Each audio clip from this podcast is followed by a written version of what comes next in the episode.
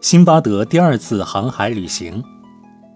有一天，我突然心血来潮，打算再次外出旅行，因为我向往经商，喜欢周游列国和天下诸岛，顺便挣些钱回来。于是，我拿定主意，从我的积蓄中拿出许多钱，采购了大批货物和许多旅行用品，然后包扎停当，运到海边。见那里正好有一艘崭新的豪华商船准备起航，船上竖着用漂亮的布匹制成的船帆。船上船员水手众多，给养充裕。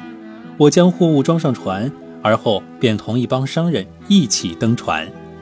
我们当日启程，开始在海上航行，从一条大海驶往另一条大海，从一座岛屿来到另一座岛屿。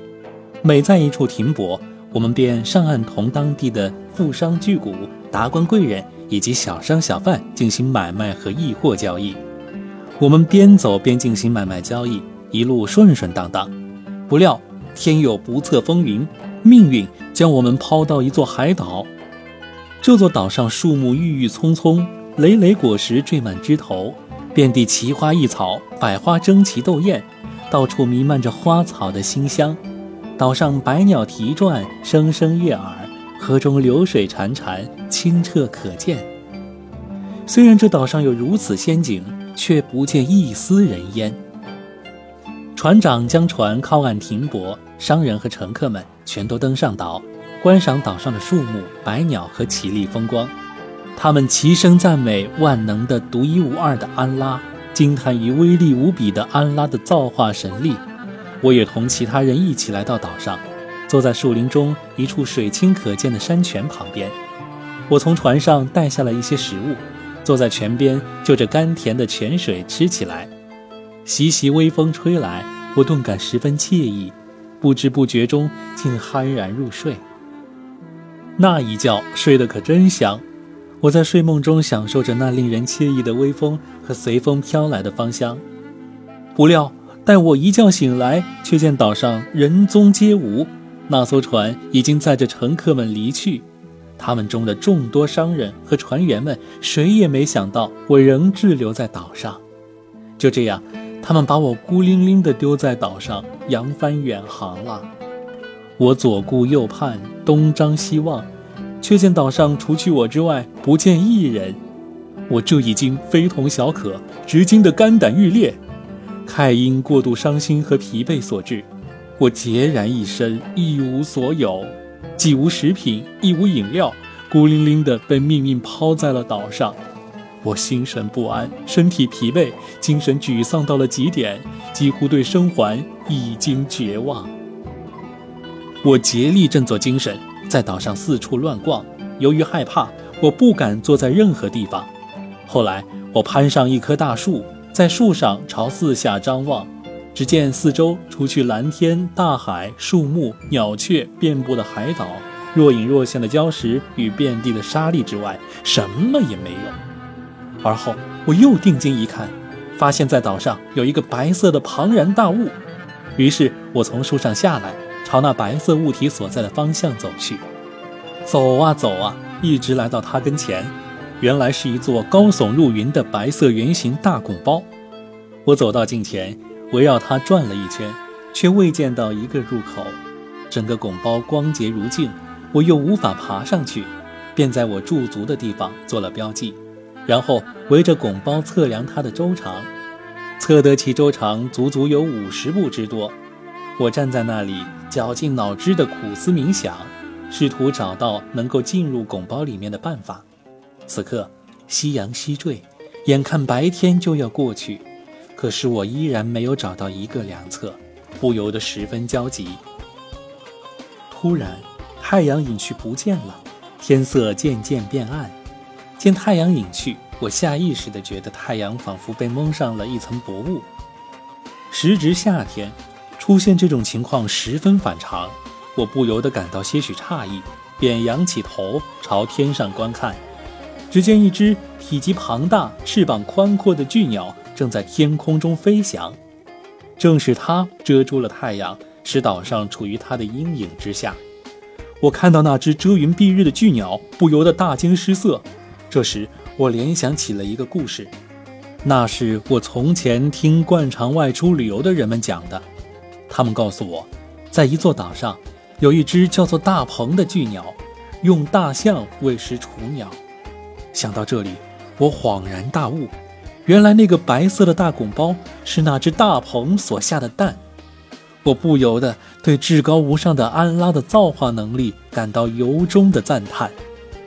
就在这般光景，只见那只大鹏降落在那个白色大拱包上，用巨大的双翼抱着它孵化。大鹏将双腿向后伸展着地，在那个白色拱包上入睡。须知，世上只有至高无上的主从不睡眠。我见状，忙从头上解下缠头巾，搓成绳子，扎在自己身上，束在腰间，然后将自己紧紧捆绑在大鸟腿上。心中暗想：但愿这只大鹏能将我带到有人烟的地方，那样要比我孤零零地困在这座孤岛强四千倍。我担心大鹏会在我熟睡时带着我飞走，所以那夜通宵未敢合眼。翌日黎明，天色大亮，大鹏从他所孵的蛋上站起身来，一声长鸣，带着我振翅飞上天空，乃至于我以为它飞到了云端。少卿，他稍微降低了一些高度，从云端降落到地面，在一个高高的山丘上降落。待他落到地面之后，我赶忙动手，战战兢兢地从他腿上解下绳结，然后迅速走开。大鹏用爪子从地面上抓起一个东西，复又飞上云霄。我定睛一看，原来他从地面上抓走了一条又粗又长的巨蟒。他抓起巨蟒，带着它朝大海飞去。我见状，不由得又是大吃一惊。我在那儿信步走着，发现自己身处一个高巅之上，下面有一个巨大的深谷，深谷旁边是一座巍峨的高山，那山高耸入云，一眼望不到顶，任何人也无法攀登上去。我见状，不由得暗暗叫苦，心想，还不如留在那座孤岛上呢，那里要比这荒凉之地好得多。因为岛上有各种水果可食用，有泉水与河水可解渴，而这个地方既无树木可遮阴，又无果实可充饥，更无河水可消渴，别无他法，只有仰仗全知和万能的安拉了。我真是倒霉透顶，本想脱离险境，谁知竟避坑落井，刚刚摆脱一个灾难，却又落入另一个更大的灾难之中。我还是振作起来，向那个谷地向前行走。突然发现，谷地的地面全是钻石，就是人们常用来为金属和珠宝钻孔、为器皿和玛瑙打眼儿的那种钻石。它是一种坚硬无比的宝石，铁器和石头均奈何它不得。除去用铅石能够切割它之外，任何人也甭想切断或粉碎它。那个谷地里遍地是蟒蛇和毒蛇，每条都像椰枣树那样又粗又长，最大的蛇可将大象一口吞下。不知为何，那些蛇却害怕被大鹏和鹰隼抓去撕个粉碎，所以昼伏夜出。我身处那个山谷，内心懊悔不迭，心想：天哪，我这不是自己找死吗？夕阳西下，夜幕降临。我在那个山谷里战战兢兢地走着，四下环顾，想寻觅一处安全的地方过夜。因为心中对那些毒蛇和蟒蛇万分恐惧，所以我早把饥渴劳顿忘到脑后，全神贯注地寻找安身之地。我终于发现，在离我不远的地方有个山洞，于是便走了进去。来到近前一看，发现洞口很窄，刚想钻进去。却见一块巨石墙堵在洞口，我用力将它推开，钻进洞中，然后又用它堵住了洞口，将自己堵在了里面。心想，我进了这个地方，这下可安全了。等天亮之后，我便出去看看运气如何。少卿，我环顾四周，猛然看见一条正在孵蛋的蟒蛇酣睡在山洞中央。见状，我顿时吓得头发直立，浑身起了鸡皮疙瘩。万般无奈，我只好听天由命，随遇而安。那晚，我在山洞里彻夜未眠，直到黎明。天亮之后，我将堵在洞口的石头挪开，钻出山洞。由于彻夜未眠，再加上忍饥挨饿、担惊受怕，只感到头晕脑胀，像醉汉一样在山谷里蹒跚而行。就在这般光景，忽听咕咚一声，接着便见一只被屠宰的羊落在我的面前，四周却不见一个人。我甚感诧异，想起从前听一些商人和旅行家们讲过。钻石山山高路险，危险重重，任何人也无法爬上去。但是经营钻石的商人们却想出一个高招：他们把羊牵来，将其屠宰，剥去皮，撒上水，然后从山顶上将它扔到谷底。这样湿嫩的羊肉便会沾上一些钻石。而后商人们将羊肉丢在谷底半天不管，待鹰隼、鹏雕之类的猛禽飞落谷底。用爪子将那羊肉掠起，带至山顶落下。这时，商人们便从暗中走出来，对那些猛禽大喊大叫，将他们吓跑。然后，商人们跑过去，捡起粘在羊肉上的钻石。他们将羊肉丢下给猛禽和野兽吃，自己则带着得到的钻石回国。不用这种办法，任何人纵有天大的本事，也无法得到钻石山下谷底里的钻石。当我在钻石山下的谷底里看到突然从上边落下来的羊肉，想起了从前听到的这个故事，便马上跑过去，在地上捡了许多钻石，装进衣服的口袋里，而后又在地上捡了很多，装满肚兜和腰带，接着又将缠头巾和胸前胸后塞得满满当当。正在这时，只见一只大羊又落了下来，我便把自己同它拴在一起，然后脸朝上躺下。将它抱在胸前，紧紧抓住。突然之间，它飞离地面，升到半空。原来是一只老鹰俯冲下来，用爪子掠起，复又飞向空中。我悬挂在它身下，那只鹰带着它与我越飞越高，来到山顶降落。老鹰正打算开膛破肚，美餐一顿，忽听身后一阵高声喊叫，伴随着山顶上敲击木头的声音，它受惊飞走。我赶快将自己从羊身上解下来，浑身上下全是血污。我站在那只死羊旁边，只见那位方才冲着老鹰大喊大叫的商人，急忙趋至死羊跟前。见我站在那里，浑身上下一副骇人的形象，早吓得魂不附体，浑身战栗不止，哪里还敢同我讲话？他径直走到死羊跟前，将它翻来覆去的细细查看，什么也没找到，遂大声叫道。真让我失望，毫无办法，唯有仰仗安拉了。求主庇佑我们免受魔鬼的伤害。他懊悔不迭，无可奈何地拍着巴掌，神情沮丧地叹道：“真让人伤心啊！怎么会是这样呢？”我走到他跟前，未等我开口，他先问道：“你是谁？为何要到这里来？”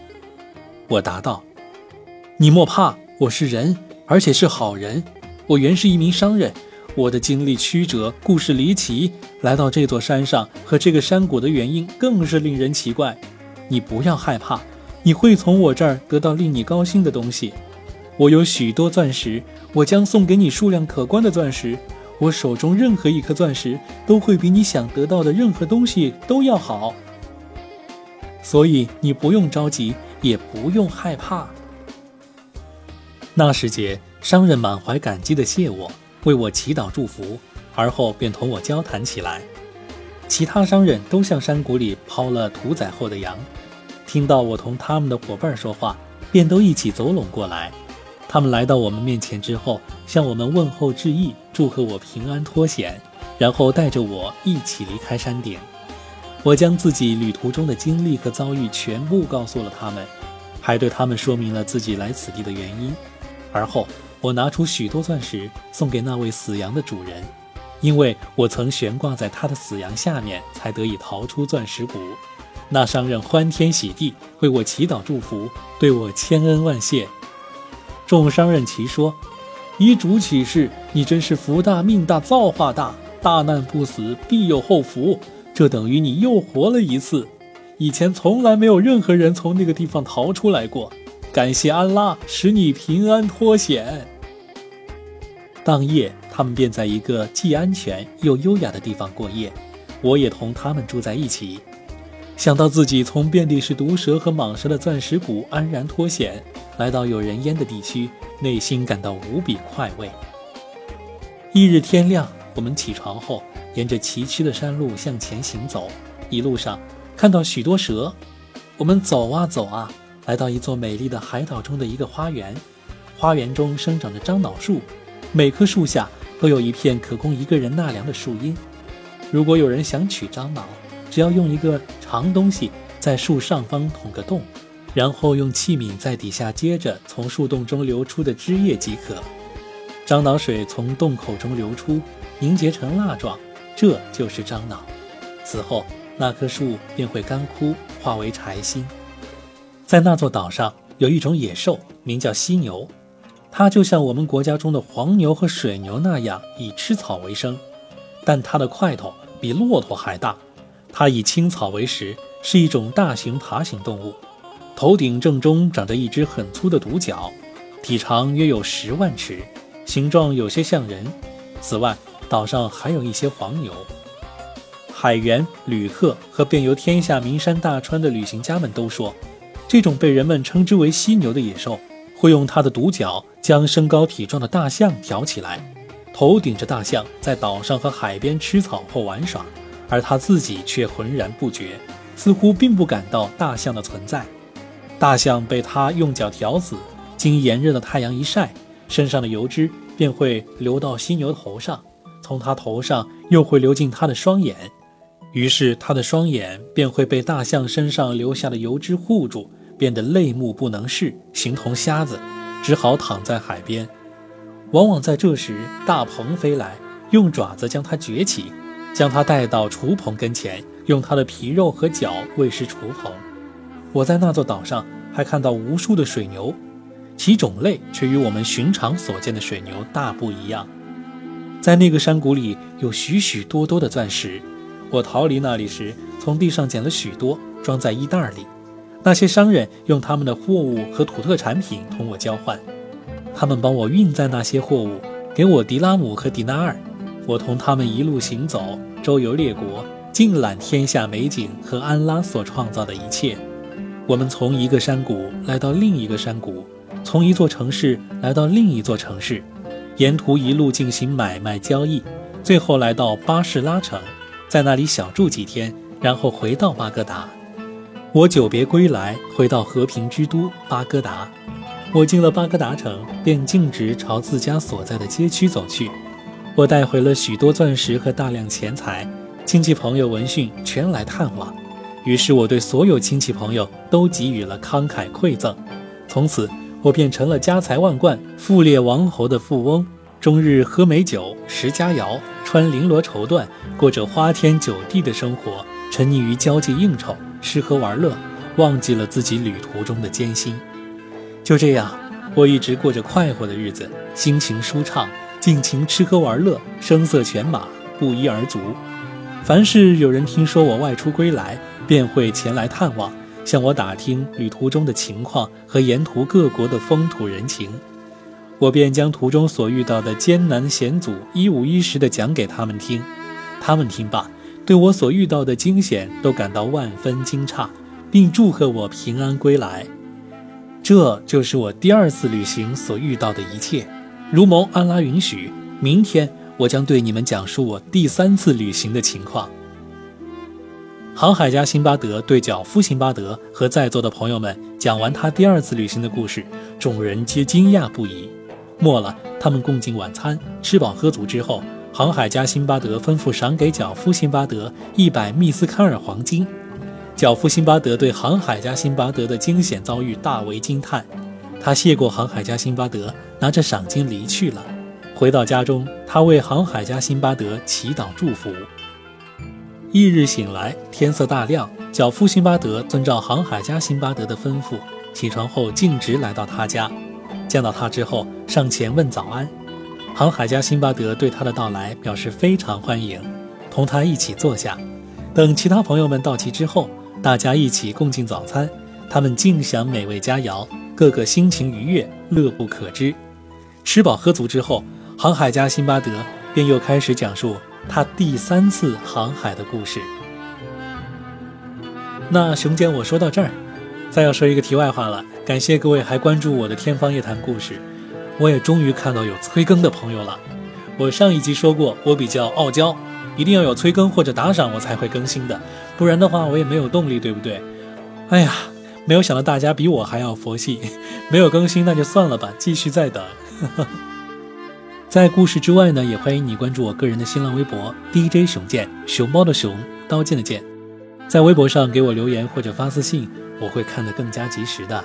也邀请你下一次关注我为你讲述的《天方夜谭之辛巴德第三次航海旅行》。